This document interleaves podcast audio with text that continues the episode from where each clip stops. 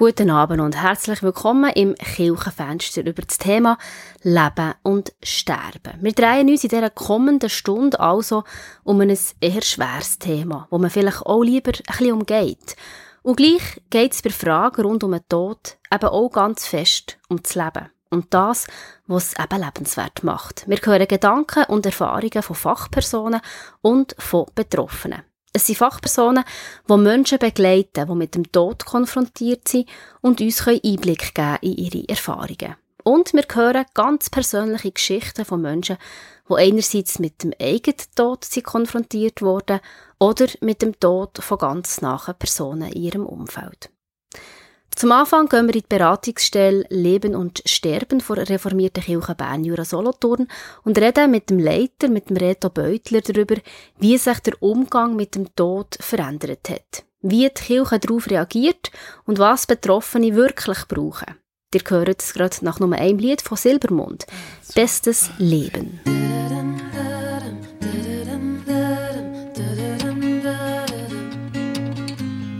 Heute ist schön ist geborgen, morgen vielleicht schon nicht mehr, aber es ist mir egal. Heute klein gucken und ich schaue in meine Lieblingsgesichter. Wär jeder Tag wie der, ey, das wär bestes Leben und alles wär so entspannt. Ey, Mann, es wär bestes Leben.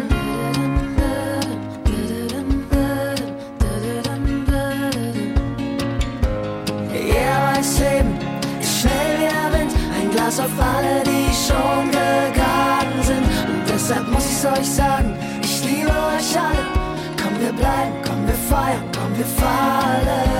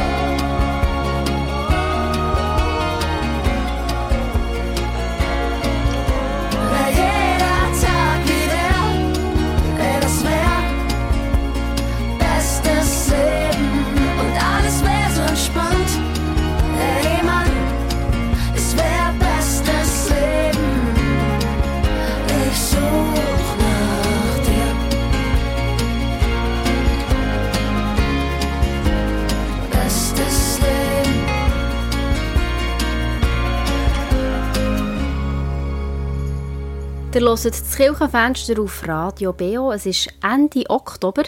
Der Herbst hat Einzug gehalten und passend dazu beschäftigen wir uns hier mit dem Thema Leben und Sterben. Wie Menschen mit dem Tod umgehen, das hat sich in den letzten Jahrzehnten verändert. Für viele Menschen ist die Kirche und auch die Pfarrperson nicht mehr die erste Ansprechperson, wenn sie mit dem Tod konfrontiert sind. Beratungsstelle Leben und Sterben ist vor reformierten Kirche Bern Jura Solothurn ins Leben gerufen worden und ist eine Reaktion auf genau diese Entwicklung. Es gibt ein wachsendes Angebot außerhalb der Kirche, das sich um Lebensendfragen drehen. Das Gesundheitswesen, die Spitex und auch freie Trauerrednerinnen bieten ein immer breiteres Angebot. Die Kirche verliere dort ein Terrain, sagt Reto Beutler, Leiter der Beratungsstelle Leben und Sterben damit die Kirche äh, das Terrain auch ein bisschen behalten kann und sagen, wir haben Profis, wir haben Spezialisten, wir haben äh, ausgebildete Leute, aber Pfarrpersonen oder in, in Kirchgemeinden Zuständige, das können auch Diakoninnen sein, Diakonen zum Beispiel, oder Freiwillige, die sich speziell für das auch haben ausgebildet, die da sind bei Lebensendfragen. Und ich möchte eigentlich schlussendlich auch wieder Kirchgemeinden stärken, ähm, dass, und durch das, dass ich Angebot biete, Vortrag in Kirchgemeinden gehe und sagen, hört, ihr habt hier eure Leute vor Ort. Der Reto Beutler sieht das Angebot der Beratungsstelle Leben und Sterben nicht als Konkurrenz zu den lokalen Pfarreien, wo Menschen ja auch in genau diesen Fragen begleiten, sondern vielmehr als Unterstützung und Entlastung für die Pfarrpersonen. Die Stelle ist zusätzlich eine Fachstelle, weil ich habe mehr Zeit, mich mit so Fragen auseinanderzusetzen, mhm. Bücher zu lesen, Vorträge zu erarbeiten und, und die Thematik in die Kirchgemeinden hineinzubringen. Dass das Kirchgemeinden schlussendlich auch so stärken und dass die Leute merken in der Bevölkerung, aha, es ist nicht einfach die Spitex oder der Arzt da äh, für äh, Lebensendfragen, sondern ja, der hat ja noch eine Pfarrerin oder einen Pfarrer im Dorf. Und zusätzlich gibt es ganz viel, wo vielleicht den Zugang eben zur eigenen Kirchgemeinde verloren haben. Das gibt es ja auch. Entweder, weil sie, wollen, wenn sie Lebensendfragen wollen, anonym mit einem Pfarrer besprechen und nicht mit einem Dorfpfarrer. Mhm oder sie haben sich vielleicht verstritten, es ist irgendwie etwas Blödes passiert, ein Missverständnis. Dann gibt es so eine neutrale Stelle, als Anlaufstelle, die niederschwellig leichter zugänglich ist. Der Tod ohne das Leben gibt es nicht. Und gerade wenn man mit dem Tod konfrontiert wird, gewinnt das Leben noch einmal an Bedeutung, sagt der Reto Beutler. Darum auch der Name der Beratungsstelle. Leben und Sterben. Beides gehören ganz fest zusammen. Das Befassen mit dem Sterben macht man ja noch im Leben. Und auch wenn man, wenn es ums Sterben geht, geht es eigentlich immer ums Leben. Entweder geht es darum, dass man vor dem Sterben das Leben noch würdigen will. Ich gehe jetzt mal aus von einem Sterbenden. Wenn ich Sterbenden begleite, dann geht es ganz fest darum, was wollte ich vielleicht noch? Wenn ich eine schlechte Diagnose habe und merke, ich habe noch ein Jahr, zwei, was wollte ich mit meinem Leben noch? Was heisst für mich Lebensqualität? Wie weit würde ich gehen, um mich noch, noch irgendwie therapieren, Medikamente, Döse oder mit Behandlungen? Oder wenn man schon sehr nach dem Tod ist, geht es darum zu schauen, was, was habe ich eigentlich gemacht? Was hat mein Leben ausgemacht? Was ist alles erfüllt? Was ist schön gewesen? Wo bin ich dankbar? Also, da geht es ums Leben. Äh, oder es geht darum, ähm, vielleicht sich zu versöhnen mit Sachen, die noch sind, noch etwas, was man noch erledigen oder gesagt haben. Da geht es auch stark ums Leben. Oder bei Angehörigen, Betroffenen, geht es auch um das Leben. Wie gehen die jetzt um mit einem kommenden Verlust? Wie gehen sie näher um? Sie leben ja weiter. Also, darum, das gehört ganz fest zusammen. Was tauchen da für Fragen auf, wenn plötzlich der Tod einem konfrontiert? habe ich der Reto Beutler weiter gefragt. Es sind einerseits ganz praktische Fragen rund um die Organisation und das Bürokratische, aber eben auch spirituelle Fragen, wo es keine klaren Antworten darauf gibt. Wo man selber nicht für einen anderen beantworten kann. Und um diese spirituellen Fragen dreht sich die Beratungsstelle primär. Dass die Leute einen Raum bekommen, für das ist die Stelle eben da, ein Raum für ihre Fragen, wo man vielleicht nicht so schnell beantworten kann und dass man miteinander das aushaltet. Und sie wissen dann eigentlich schon, was für sie gut ist, was ihnen hilft. Man muss es wie bestätigen und bekräftigen und sie auf dem Weg ähm, stärken. Mhm. Ich glaube, häufig geht es um das. Ja, über das Sterben zu reden, sei immer der Moment. Und gleich nie. Es ist ja ein Thema, das unangenehm ist. Der Mensch möchte grundsätzlich nicht sterben und trägt einen Lebensdrang in sich. Also wenn und wie denn über den Tod reden? Der Reto Beutler ermutigt, den Impuls ernst zu nehmen, denn wenn er sich aufdrängt. Der Moment, wenn man es spürt, wenn er da ist, wenn ein Impuls kommt, auch bevor man es wieder verdrängt, dann ernst nehmen. Und sagen, ja, ich glaube, jetzt, jetzt tut es mir gut, hier mal herzuschauen es nicht zu verdrängen. Manchmal ist Verdrängen noch gut. Manchmal braucht es das, dass wir äh, gewisse Fragen und, und, und Sachen müssen verdrängen gerade momentan. Aber dann kommt's, es meldet sich ja sowieso dann wieder, wenn es wichtig ist. Und wenn es sich dann mindestens das zweite Mal, das dritte Mal gemeldet hat, dann heisst es jetzt muss ich es global anschauen. Und dass man sich dann die Zeit nimmt, weil ähm, es gibt ähm, so ein gutes Zitat, wo die Lehre uns bedenken, dass wir sterben müssen, auf das wir klug werden. Also die Beschäftigung mit dem Sterben ist, ist eben auch, dort ist auch Weisheit drin und Klugheit. Es ist auch klug. Ähm, weil es einem auch wieder neu ins, ins Leben führt. So der Reto Beutler, Berater und Leiter vor Beratungsstelle Leben und Sterben vor reformierten Kirche Bern, Jura Solothurn. Ihr könnt ihm anrufen, wenn ihr ein Anliegen habt rund um den Tod auf 078 408 25 07. Ich sage es noch einmal. 078 408 25 07. Oder ihr findet weitere Informationen auf der Webseite Beratung leben und sterben.ch. Dort findet ihr übrigens auch nochmal Telefonnummern. Nathalie Trachsel ist so eine Person, die plötzlich mit dem Tod ist konfrontiert war. Sie hat eine Krebsdiagnose bekommen und das gerade zweimal in nur zwei Jahren. Und beide Mal hat es unterschiedlich in ihr ausgelöst. Wir hören von ihrer ganz persönlichen Geschichte nach Patent Ochsner und für immer auf dich.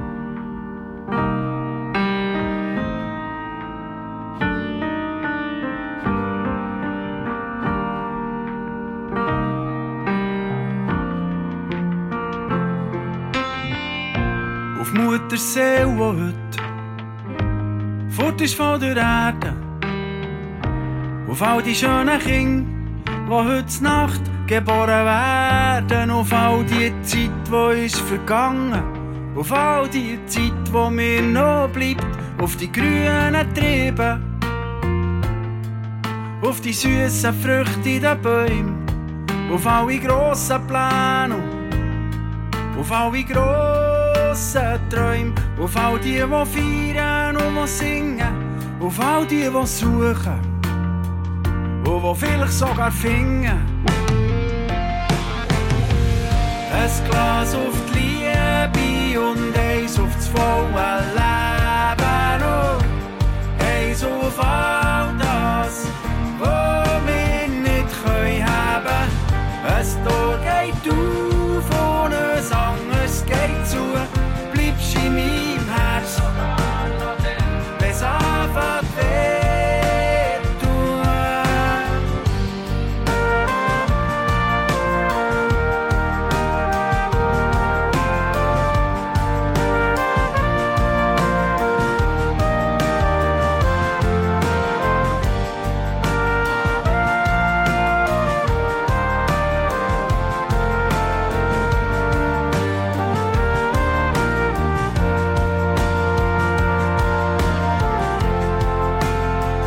Auf all die, die können vergessen.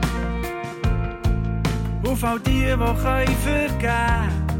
Auf all die, die ein grosses Herz haben. Und die sich das nicht lassen Auf einen grenzenlosen Himmel. Auf ein uferloses Meer. Und für immer auf dich. Ein Glas auf die Liebe und eins auf das volle Leben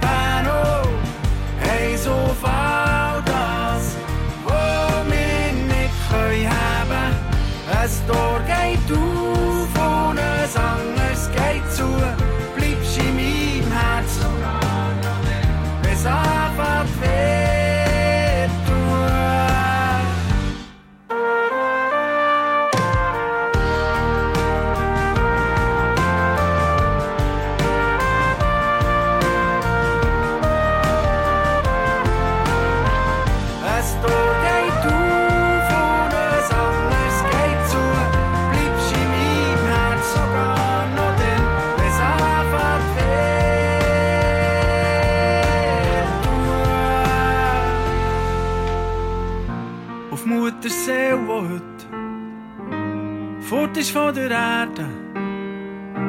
Auf all die schönen Kinder, die heute Nacht geboren werden. Auf all die Zeit, die ist vergangen. Auf all die Zeit, die mir noch bleibt.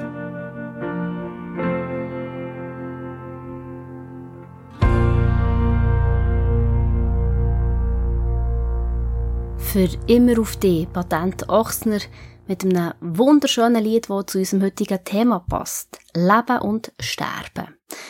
Nathalie Trachsel ist Schauspielerin und Regisseurin, geht unter anderem letzten Sommer bei den Freilichtspielen Tellenburg zu Frutigen. Und sie ist seit 20 Jahren tief verwurzelt im christlichen Glauben. In den letzten Jahren zweimal ganz direkt mit dem Tod konfrontiert worden. Sie hat die Diagnose Krebs bekommen. Das Unglaubliche an dieser Geschichte ist, Nathalie Trachsel hat eine Zwillingsschwester, sie heisst Franny, und genau sie hat auch zur genau gleichen Zeit, am gleichen Ort, im gleichen Stadion, einen Tumor gehabt. Die beiden Zwillingsschwestern haben ganz anders auf die Diagnose reagiert, erzählt Nathalie Trachsel. Und die Ärzte haben es fast nicht geglaubt. Also der, der mich hat operiert, hat das Vreni etwa vier Tage später operiert. Es ist äh, einfach so auch noch einen Check machen und der sieht, dass sie im gleichen Ort einen gleich grossen Tumor also hat wie ich. unglaublich. Ja, wirklich an, der gleichen Stelle. Der ist fast ins Koma gefallen, weil der hat das, das erlebst du vielleicht eins in einer Million. Mhm. So etwas. Ich bin dann nachher den Tumor rausnehmen. Und sie war bei der Ärztin und ist wirklich ein psychisches Wrack gewesen, sage ich jetzt mal. Hat Mhm. nicht mehr essen, nicht mehr schlafen, einfach das ganze Theater ringsum. Und die Ärztin hat gesagt, hört, tut doch dir einfach zu, dass ihr euch könnt beruhigen könnt, ohne so einen Check-up machen. Und das hat sie können. Und ist nachher wirklich an, am Tag, bevor sie aus dem Spital bekam, ist sie operiert worden. Im gleichen Spital vom gleichen Chirurg. Mhm. Wahnsinn. Ja. Das ist wirklich, Aber mit dir hat es Gewaltig. nicht so viel gemacht jetzt. Eben. Nein. Du hast gesagt, sie hat so wie einen psychischen Zusammenbruch gehabt. Jetzt, Ja. An dir ist das dann ein bisschen abprallt. an mir ist es wirklich, ich hatte einfach kurz einen Schock gehabt bei der Diagnose. Mhm. Das ist wirklich so ein bisschen, ah, ich sterbe jetzt gleich. So der Effekt gewesen, was mit mir hatte, gemacht. Und das Vreni aber, die hat nachher wirklich auch fast ein Jahr an dem gecatcht. Mhm. Zwar gewaltig, also ich habe sie wirklich erlebt, wo sie, wir sind spazieren und sie ist wieder zusammengebrochen am Boden und wieder gekühlt. Und ich habe nachher ein paar Jahre später herausgefunden, was das kann mit einem machen an meinem eigenen Leib. Also du hast es ein paar Jahre später selber so erlebt. Genau, ein paar Jahre später, ähm, im 2019, habe ich äh, äh, Auftritte gehabt, Schauspielauftritte, und habe immer so ein bisschen ein Hüstchen gehabt und gefunden, das geht gar nicht auf der Bühne, wenn ich nachher einen Dialog spiele für anderthalb Stunden, kann ich da nicht äh, plötzlich einen Hustenreiz haben und bin wegen dem Hüstchen zur Ärztin und nachher hat sie nichts gefunden, Lunge, aber nachher haben wir halt mal ein CT gemacht und in diesem CT haben sie gesehen, dass ich auf der Leber einen Krebs habe. Hm. Und nachher habe ich eigentlich gedacht, okay, dann können wir den halt auch rausnehmen, den Tumor, und habe eigentlich gar nicht mit dem Schlimmsten gerechnet. Habe Jetzt bin ich ziemlich, ähm, ziemlich leichtfüßig in das Spital gelaufen, sage ich jetzt mal. Und sie haben mich operiert und haben nachher das ganze Gremium hat nachher gefunden, ja, das ist alles gut gegangen, wir haben jetzt die halbe Leber rausgenommen, den Tumor rausgenommen und jetzt äh, solltet ihr noch eine Chemo machen. Und bei dem Wort Chemo, dann hat es bei mir plötzlich angefangen ähm, drehen. Und dann habe ich plötzlich einfach gespürt, dass ich den Boden verliere.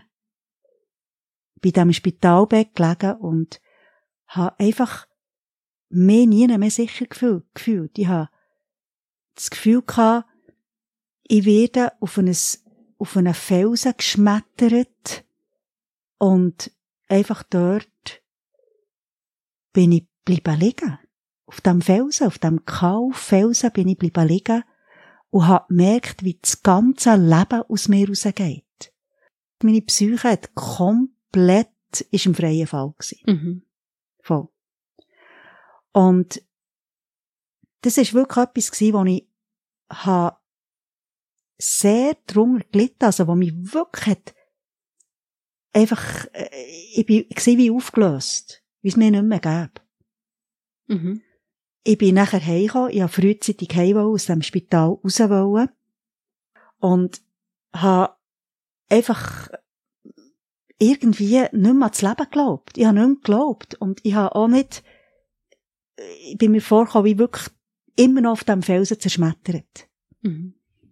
Und ich habe natürlich nachher so ein WhatsApp eingerichtet, dass so ein Massen-WhatsApp, sagt man dem, wo ich ein paar Personen drauf hatte. Und wo ich einfach zwischen nur noch habe geschrieben, wenn es wieder so eine Panikattacke oder ein Heulkrampf oder einfach nicht mehr essen, habe ich einfach geschrieben, Hilfe. Nur mal so. Und der hat einfach von überall, hey, Freunde von mir, hey, mir einfach kurze, ermutigende Sätze geschrieben. Das hat manchmal nur ein Satz sein aus der Bibel. Und Mhm. der Satz hat mir wie der Anker wiedergegeben für die nächsten paar Stunden. Mhm. Und ich habe viel nachher auch wieder mit Jesus geredet und habe gefunden, habe einfach das mit ihm müssen klären, was ist das gewesen? Mhm. Dass du mich einfach auf den Felsen hast geknallt. Und ich bin das tiefst, das tiefst verletzt gewesen.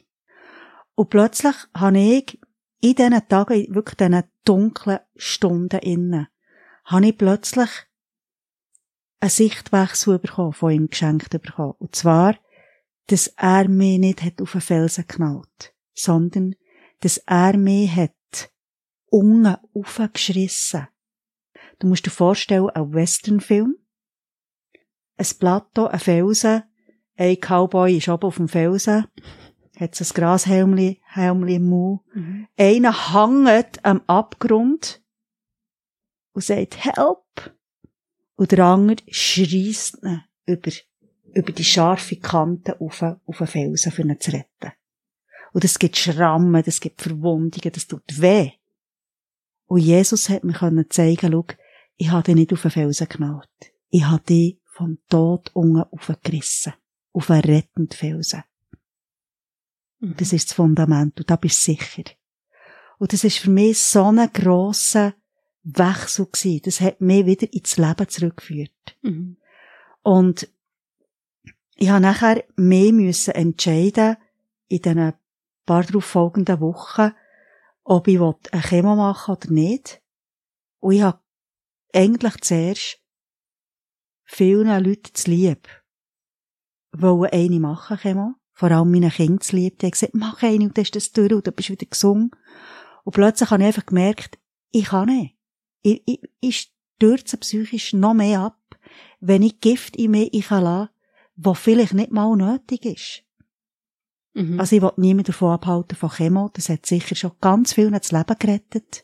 du hast echt für dich gespürt. Ich habe einfach für mich gespürt, ich kann nicht. Ich ja, kann nicht, kann ich nicht gehen. ich kann nicht etwas in mir einjagen, präventiv. Mhm. Und ich bin nachher zum Onkolog und der hat mir natürlich gesagt, ja, die erste Chemo ist noch kurativ, ihr eine zweite müsstet machen, wäre es nur noch palliativ. Gibt's Alternativen? Nein, gibt's nicht.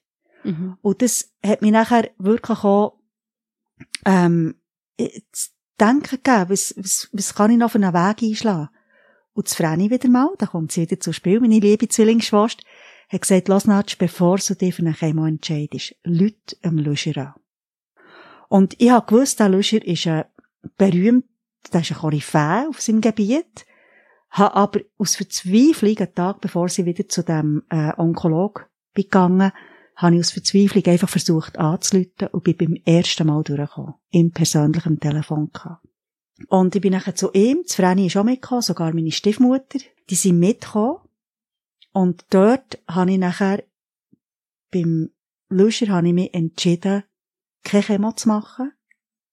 Die Chance ist Also er, er hat dir wie eine Alternative können Er hat mir aufzeigen, Alternativen aufgezeigt. wo ja. dir wie das Gefühl gegeben hat, da fühle ich mich wohler. Genau. Den Weg, den kann ich gehen. So. Ja. Mhm. Und ich bin dort raus und ich glaube, ich habe schon einen Tag oder zwei später kein Antidepressiva mehr genommen. Mir Mhm. ist nur noch gut gegangen. Ich hatte keine Panikattacken mehr gehabt. Ich konnte schlafen, ich habe wieder zugenommen. Mir ist einfach gut gegangen. Mhm. Zudem hat der Onkologe noch gesagt, ähm, habe ich gesagt, ja, könnt ihr mir denn garantieren, dass ich keinen Krebs mehr bekomme? Und ich hätte gesagt, nein, kann ich nicht. Mhm. Ich könnte jetzt Chemo machen und nach einem Jahr könnte schon wieder Krebs ausbrechen. Und das hat mir nachher noch eigentlich der, Nochmal gegeben, noch bestätigt. einiges bestätigt. Mhm. Okay, auch wenn ich wieder Krebs überkäme, was ich nicht hoffe, was niemand hofft, aber die Zeit, die ich leben konnte, jetzt, habe ich ohne Nebenwirkungen gelebt. Mhm. Das ist eine gute Zeit.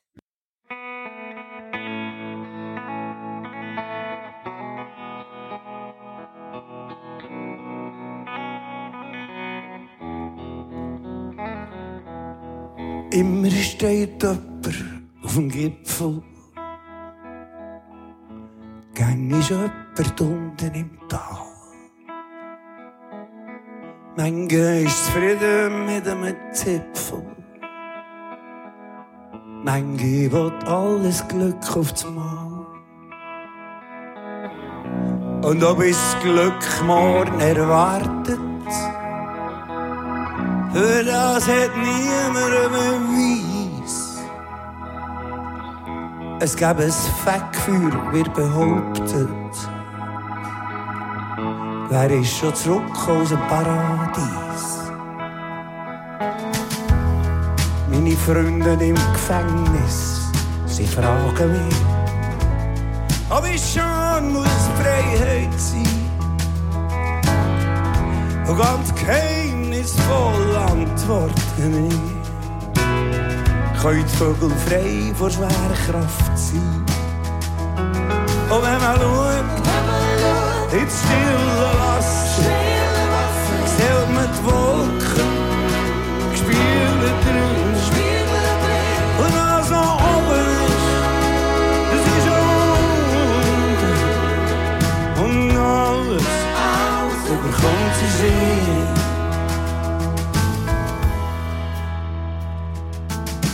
Es mag seltsam sein, wenn es erkläre. Was ich weiss, verdanke ich an meinen Rüsch. Und ich lebe gern noch nach all diesen Jahren. Wenn ich jetzt keine Freude wenn das ist. Aber wenn ich meinen Ruf sollte ruinieren Gerade heute schenke ich noch eine Ski Und noch mal Lieder an die Lippen. Sollen meine besten Freunde sein. Und wenn man schaut ins stille Wasser Sieht man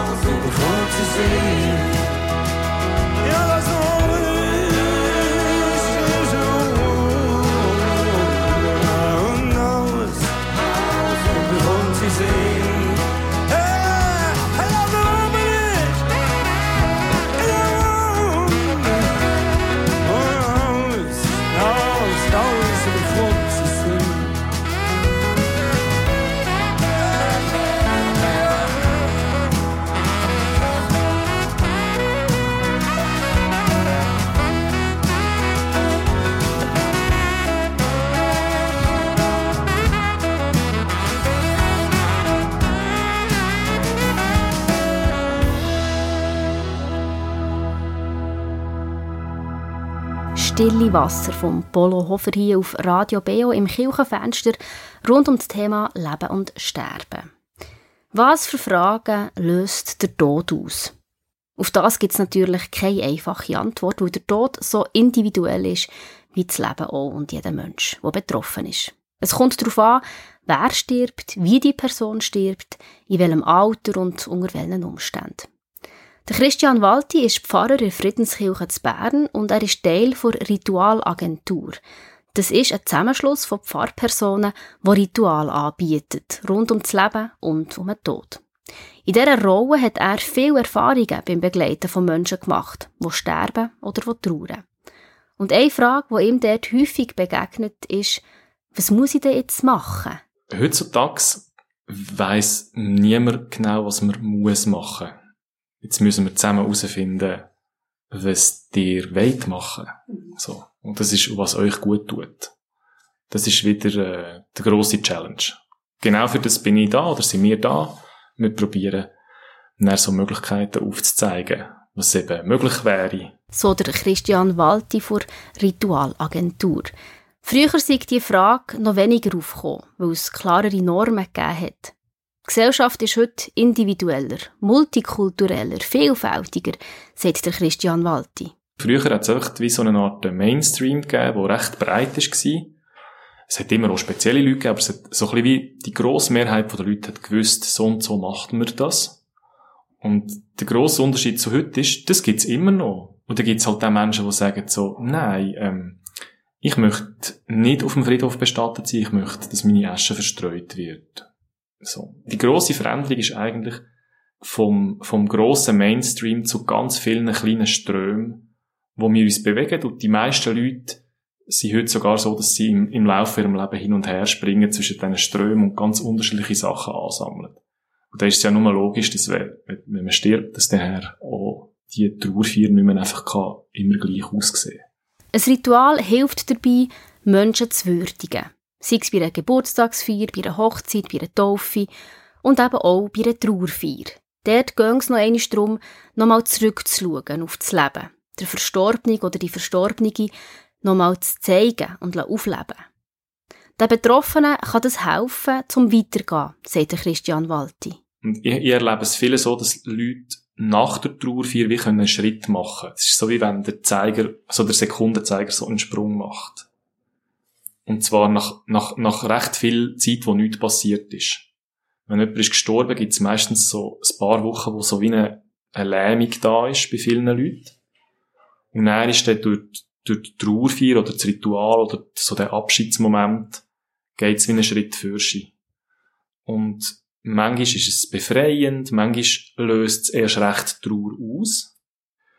Trauerfeier ist wie so der erste Schritt. Und dann können weitere folgen. Ich glaube, der erste Schritt ist halt wichtig, weil dann bewegt sich etwas.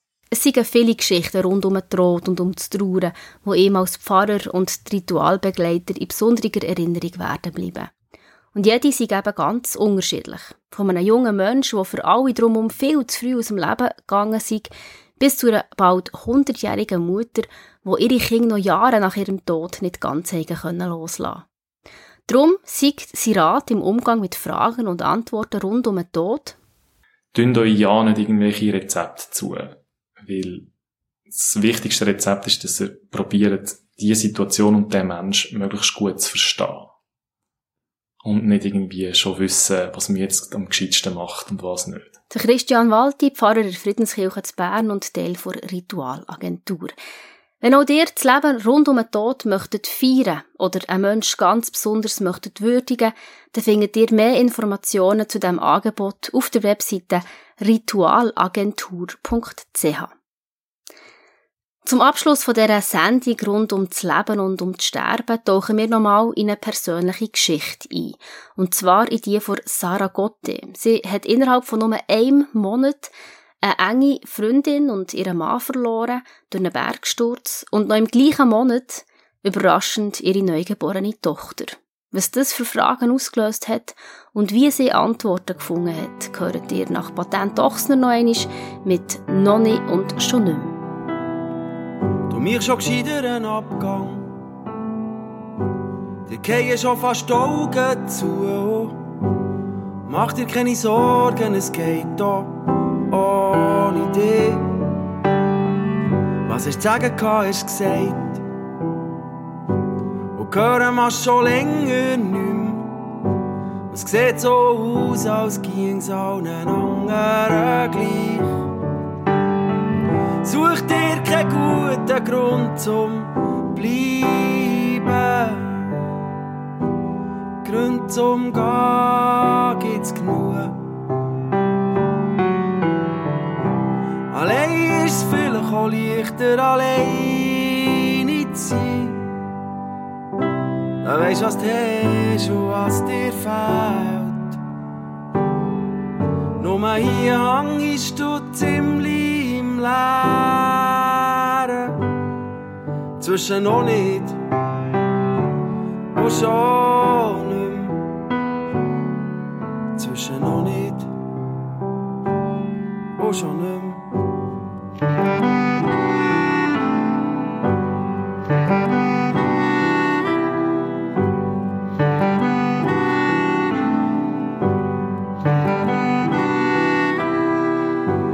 Glück findest du selber hey.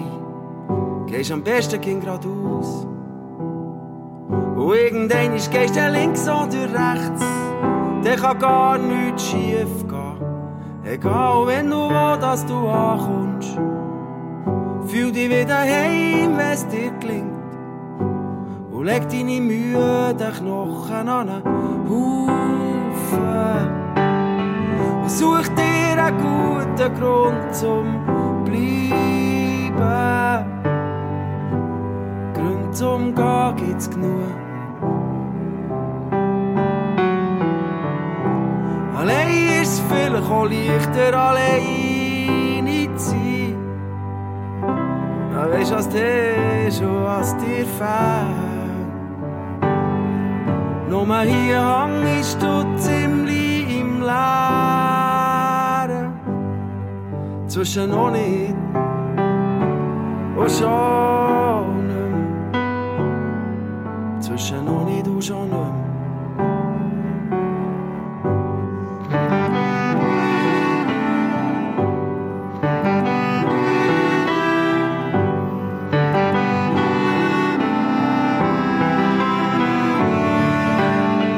Such dir einen guten Grund zum Bleiben. Zum Gehen gibt's genug. Allein ist vielleicht auch leichter, alleine zu sein. Dann weisst was du hast was dir fehlt. Nur hier hängst du ziemlich im Leeren. Zwischen noch nicht und schon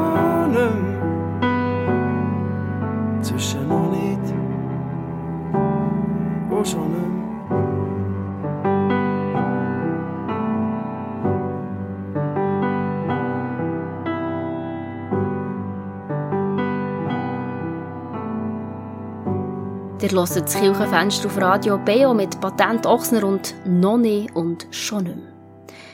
Ja, wir hören noch einmal über das Leben und über das Sterben in den kommenden Minuten von Sarah Gottey. Sie ist Mama von drei Kindern und lebt mit ihrem Mann und ihrem Sohn in der Region Thun. Sie ist in ihrem jungen Leben schon mehrmals ganz direkt mit dem Tod konfrontiert worden. Ihre beiden Töchter sind schon gestorben. Die eine Tochter in der Mitte von Schwangerschaft, ungefähr in der 20. Woche. Und die zweite Tochter, die Lou, ist 19 Tage nach der Geburt gestorben. Nachdem überraschend eine schwere Krankheit ist festgestellt worden. Und als wäre das noch nicht genug, ist kurz vor der Geburt auch noch eine von ihren besten Freundinnen bei einer Bergwanderung ums Leben gekommen. So viel Leid in so kurzer Zeit, so viel Tod, wo eigentlich das Leben wartet. Sarah Gottey sagt aber, dass sie in all dem Schmerz nach zu Gott hat gefunden wie noch nie. Wenn man manchmal mehr so anschaut, wie es mir heute geht, hat man so das Gefühl, wow, es ist ja, es ist mir vielleicht nicht so nahe gegangen, Mhm. oder ich weiß auch nicht, Äh, aber, also ich habe gelitten, und ich, hab- ich bin zerbrochen, äh, deftig zerbrochen, aber Gott ist recht schnell reingekommen, reingekommen in meinen Schmerz. Und, und wenn man dann wieder ein bisschen aufsteht und, und sich wie auf Gott einlädt, sag ich mal, dann sagen, reden alle von einem, sagen, ah, das ist so eine starke Frau. Aber ich wollte nie mehr stark genannt werden, weil der Preis für die Stärke ist wie zu hoch. Der Preis für den Platz ist wie zu hoch. Und ja, darum, ich, ich will alle immer wieder in diesen Schmerz hineinlassen, weil ich auch weiss, dass vielleicht Leute hören oder ich kenne noch persönlich sehr viele Leute, die wirklich durch einen heftigen Zerbruch müssen oder heim müssen. Und es ist einfach schwierig. Es ist Mhm. wirklich, und Mhm. es tut ja so weh. Also ja. Und wenn du sagst, eben, Gott ist schnell reingekommen, du hast gesagt, eben, er hat irgendwie wie Offenbarungen geschenkt oder wie geholfen haben. Kannst du uns noch ein bisschen mehr darüber erzählen? Weißt du, wie ist Mhm. dir Gott nachgekommen? Also eben ganz am Anfang habe ich ihn gar nicht gespürt. Ich hatte wie ein Bild von mir. Also ein, ein Bild hat mich mega geprägt. Ein Teil hat mir meine Freundin gegeben, also eine Freundin von mir gegeben und der andere Teil hat mir wie noch Gott dazu geschenkt. Und das ist so ein Bild, wo ich wie von einem Fels runtergehe und währenddem, dass ich gehe, also der Schmerz, wo ich drin war, meine Tochter zu verlieren, das ist wie der grösste Schmerz gewesen. und was noch dazu ist, eben die Freunde zu verlieren ähm, das hat sich so bodenlos angefühlt. Echt, ähm, wirklich richtig heftig. Das kann ich wie gar nicht in Wort fassen irgendwie. Und, aber in diesem Bild habe ich mehr wie gesehen, wie ich eben so von einem Fels runtergehe und so das Leere, nicht wissen, wenn das man landet, Angst haben vor Landung. Und ich, wo ich so falle oder am Gehen bin, sage ich immer wieder, ich gehe nicht weiter, als ich Gottes Heim, ich nicht weiter, als ich Gottes Heim. Und, ähm, und ich habe mir das immer so vorgestellt, dass wenn man beide Hänge so zusammen hat und so wie eine Schale daraus macht, dass das wie Gottes Hänge sind, einfach riesig, in einer riesigen Dimension, dass ich dann so mega fein in den Federn wie so reingehen. Ich habe mir das wie so ein bisschen so vorgestellt und dann in diesem Bild macht es einfach einisch richtig heftig, bam, so am Boden, auf einen, auf einen harten Boden mit Scherben überall. Und, ja, und genau so hat es sich angefühlt. So richtig einfach nur deftig und, und Kaputt. kaputt, ja. Mhm. Und nichts von weichen Hängen, die Gott uns aufhat. Und das habe ich irgendwie auch für Sonntagsschule noch gelernt, oder ich weiss auch nicht. Und genau dort bin ich gelegen und, und habe wie, ähm, habe aber gespürt, also, ja, ich bin auf dem Bauch gelegen, der Kopf auf die eine Seite gedreht und die Hänge so auf der Seite und auf der einen Seite spüre ich einen Hang, der mich hat. Und ich habe dann meinen Kopf gedreht und habe Jesus gesehen, der meine Hang hat.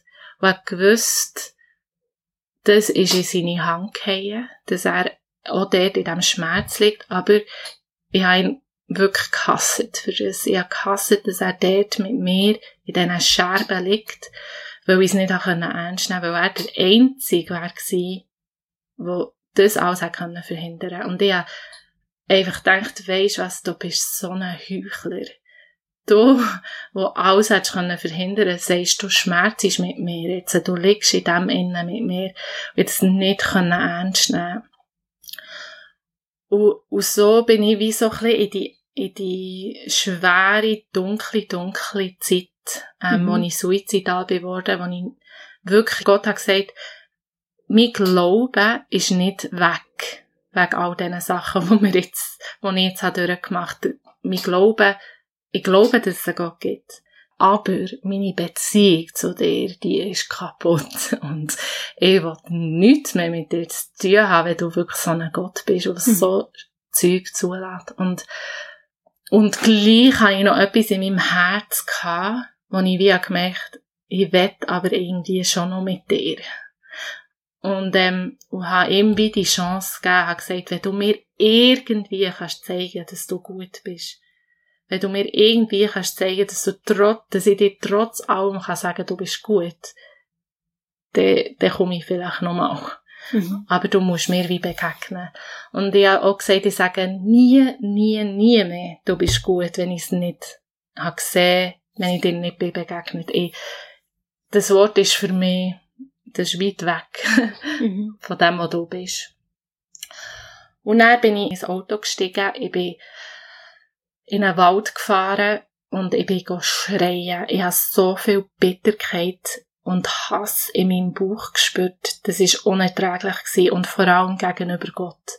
Und ich habe wie gewusst, wenn ich die Bitterkeit und den Hass nicht irgendwie rauslasse, dann passieren schlechte Sachen, dann werden Beziehungen zu Bruch gehen, dann bringe ich mich vielleicht um, dann werde ich nicht mehr Mami sein für Miles. Ich habe wie gewusst, dass der Klumpen in meinem Bauch, wenn der nicht irgendwie auf eine gesunde Art rauskommt, dass, dass das mich wird zerstören und auch eben bitter machen. Ähm, in dem Moment, wo ich geschrauen habe, also ich muss sagen, ich hatte sechs Tage heftig Kopfweh gehabt und zwei Tage keine Stimme. Also ich habe geschrauen. Mhm. Weil das so viel Freiheit hat gebracht, ähm, wie das zuzulassen, das zu umarmen eigentlich, was in dem Moment ist, und nicht mit frommen Sätzen Mhm. überdecken, Mhm. sondern, hey, nein, ich kann, ich kann ja nicht glauben, wie kann ich glauben, dass Gott gut ist, und, und das dann auch zuzulassen. Mhm. Ich habe keine Angst mehr von Leuten, die zweifeln, weil ich denke, dort hat Gott die Chance, reinzukommen, Mhm. weil es echt ist. Und sobald, dass man wie über Zweifel sich wie drüber, fast drüber steht und wie das Gefühl, nein, nein, Gott sagt ja Mhm. das und das ist, ja, wie das Gefühl, das ist eigentlich ungesund, Mhm. wenn es nicht echt ist. Ja, ich denke, wir müssen Gott, müssen seiner Grösse und seiner Herrlichkeit zumuten. Ja, Oder? ja, Sie ist ja grösser als jeder oh ja, Schmerz. ja. Als alles, was wir können Ja. erleben Und er kommt auch klar mit mir, wenn ich eben sage, also es ist heftig, ich weiss, ich weiss, es ist heftig, aber ich habe ihm gesagt, dass ich ihn hasse.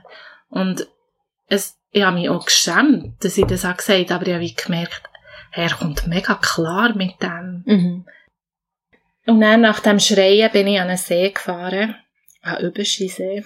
Habe dort echt Zeit verbracht, habe noch mit einer Freundin telefoniert, die mich auch begleitet hat in dieser Zeit, die selber auch ein Kind verloren hat. Und sie hat mir nochmal so ein paar mega gute Sachen gesagt. Ich kann es jetzt gar nicht mehr wiedergeben, aber irgendwie, es ist wirklich so tief und es hat wie gut da.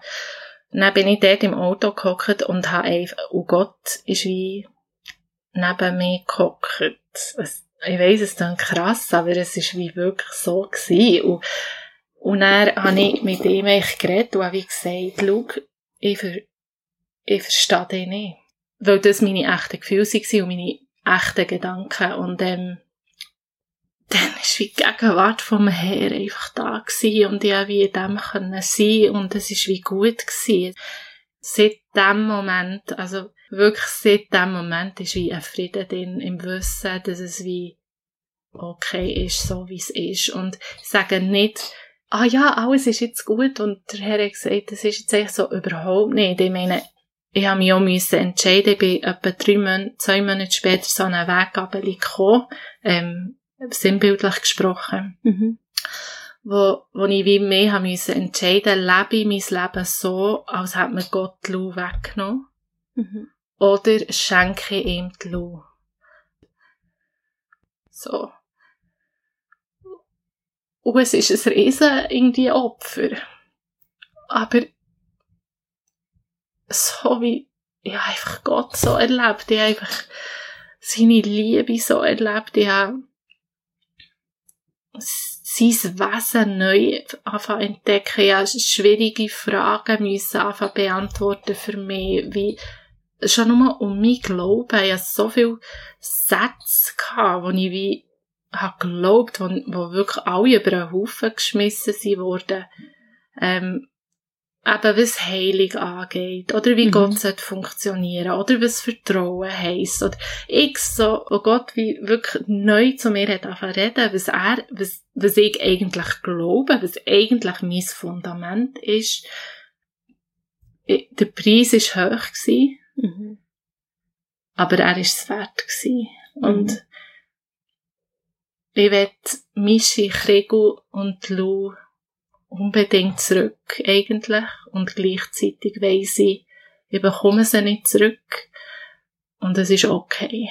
Mhm. Und sie haben mir einen Zugang geschenkt zum Vater, den ich noch nie, noch nie habe erlebt. Und er, Gott muss, er, er muss sein Wort einhalten.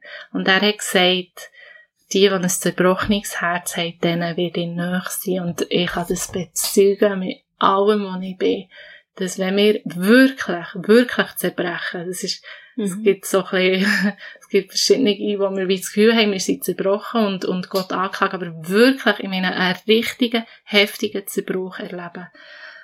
Dort ist Gott nach.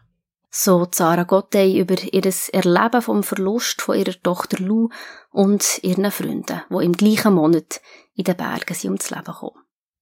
Mit dem Bibelvers, den Sarah vorher erwähnt hat, schließen wir das Kirchenfenster über das Leben und das Sterben ab. Er steht in den Psalmen, genauer in Psalm 34, Vers 19. Der Herr ist nahe denen, die zerbrochenen Herzens sind und hilft denen, die ein zerschlagenes Gemüt haben. Ich hoffe, ihr könnt neben der Schwere von dem Kirchenfenster ganz viel Leben und Hoffnung daraus herausnehmen. Die ganze Sendung könnt ihr nochmal nachhören über die Webseite kibeo.ch. Die Kirchensendungen auf Radio BOD gehen weiter mit dem Gottesdienst, der am kommenden Sonntag am 9. ausgestrahlt wird aus der Kirche Fullensee. Und am Dienstagabend gibt es dann wieder ab der Nacht das Kirchenstübli mit Nachrichten rund um die Kirche in der Region.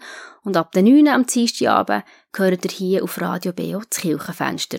Dorit Tempelmann fragt dann nachher, was ist eigentlich Allerheiligen?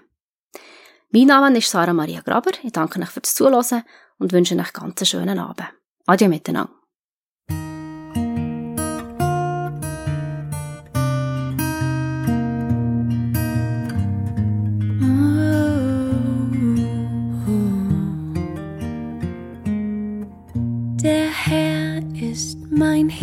Hirte, nichts fehlt mir, nichts fehlt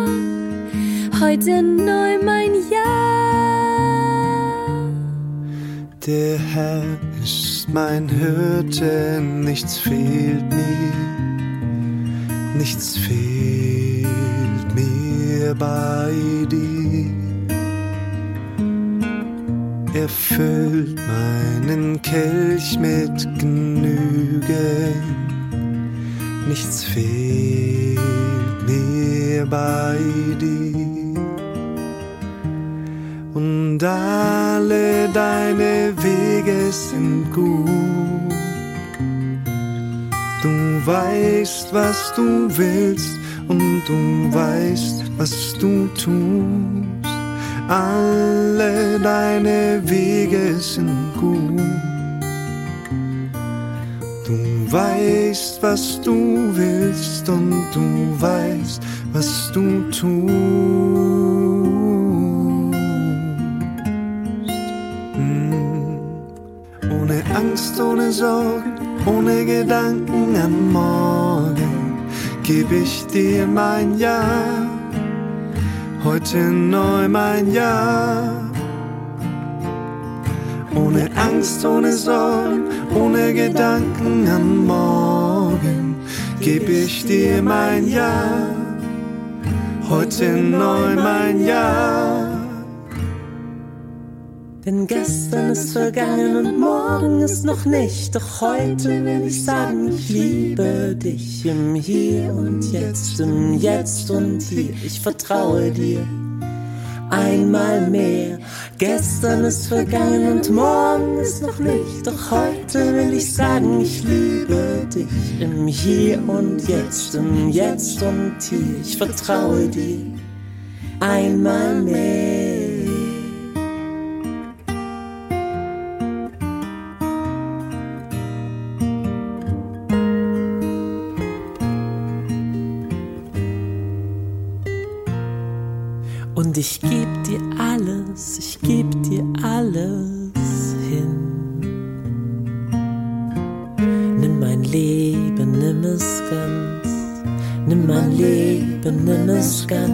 Ganz.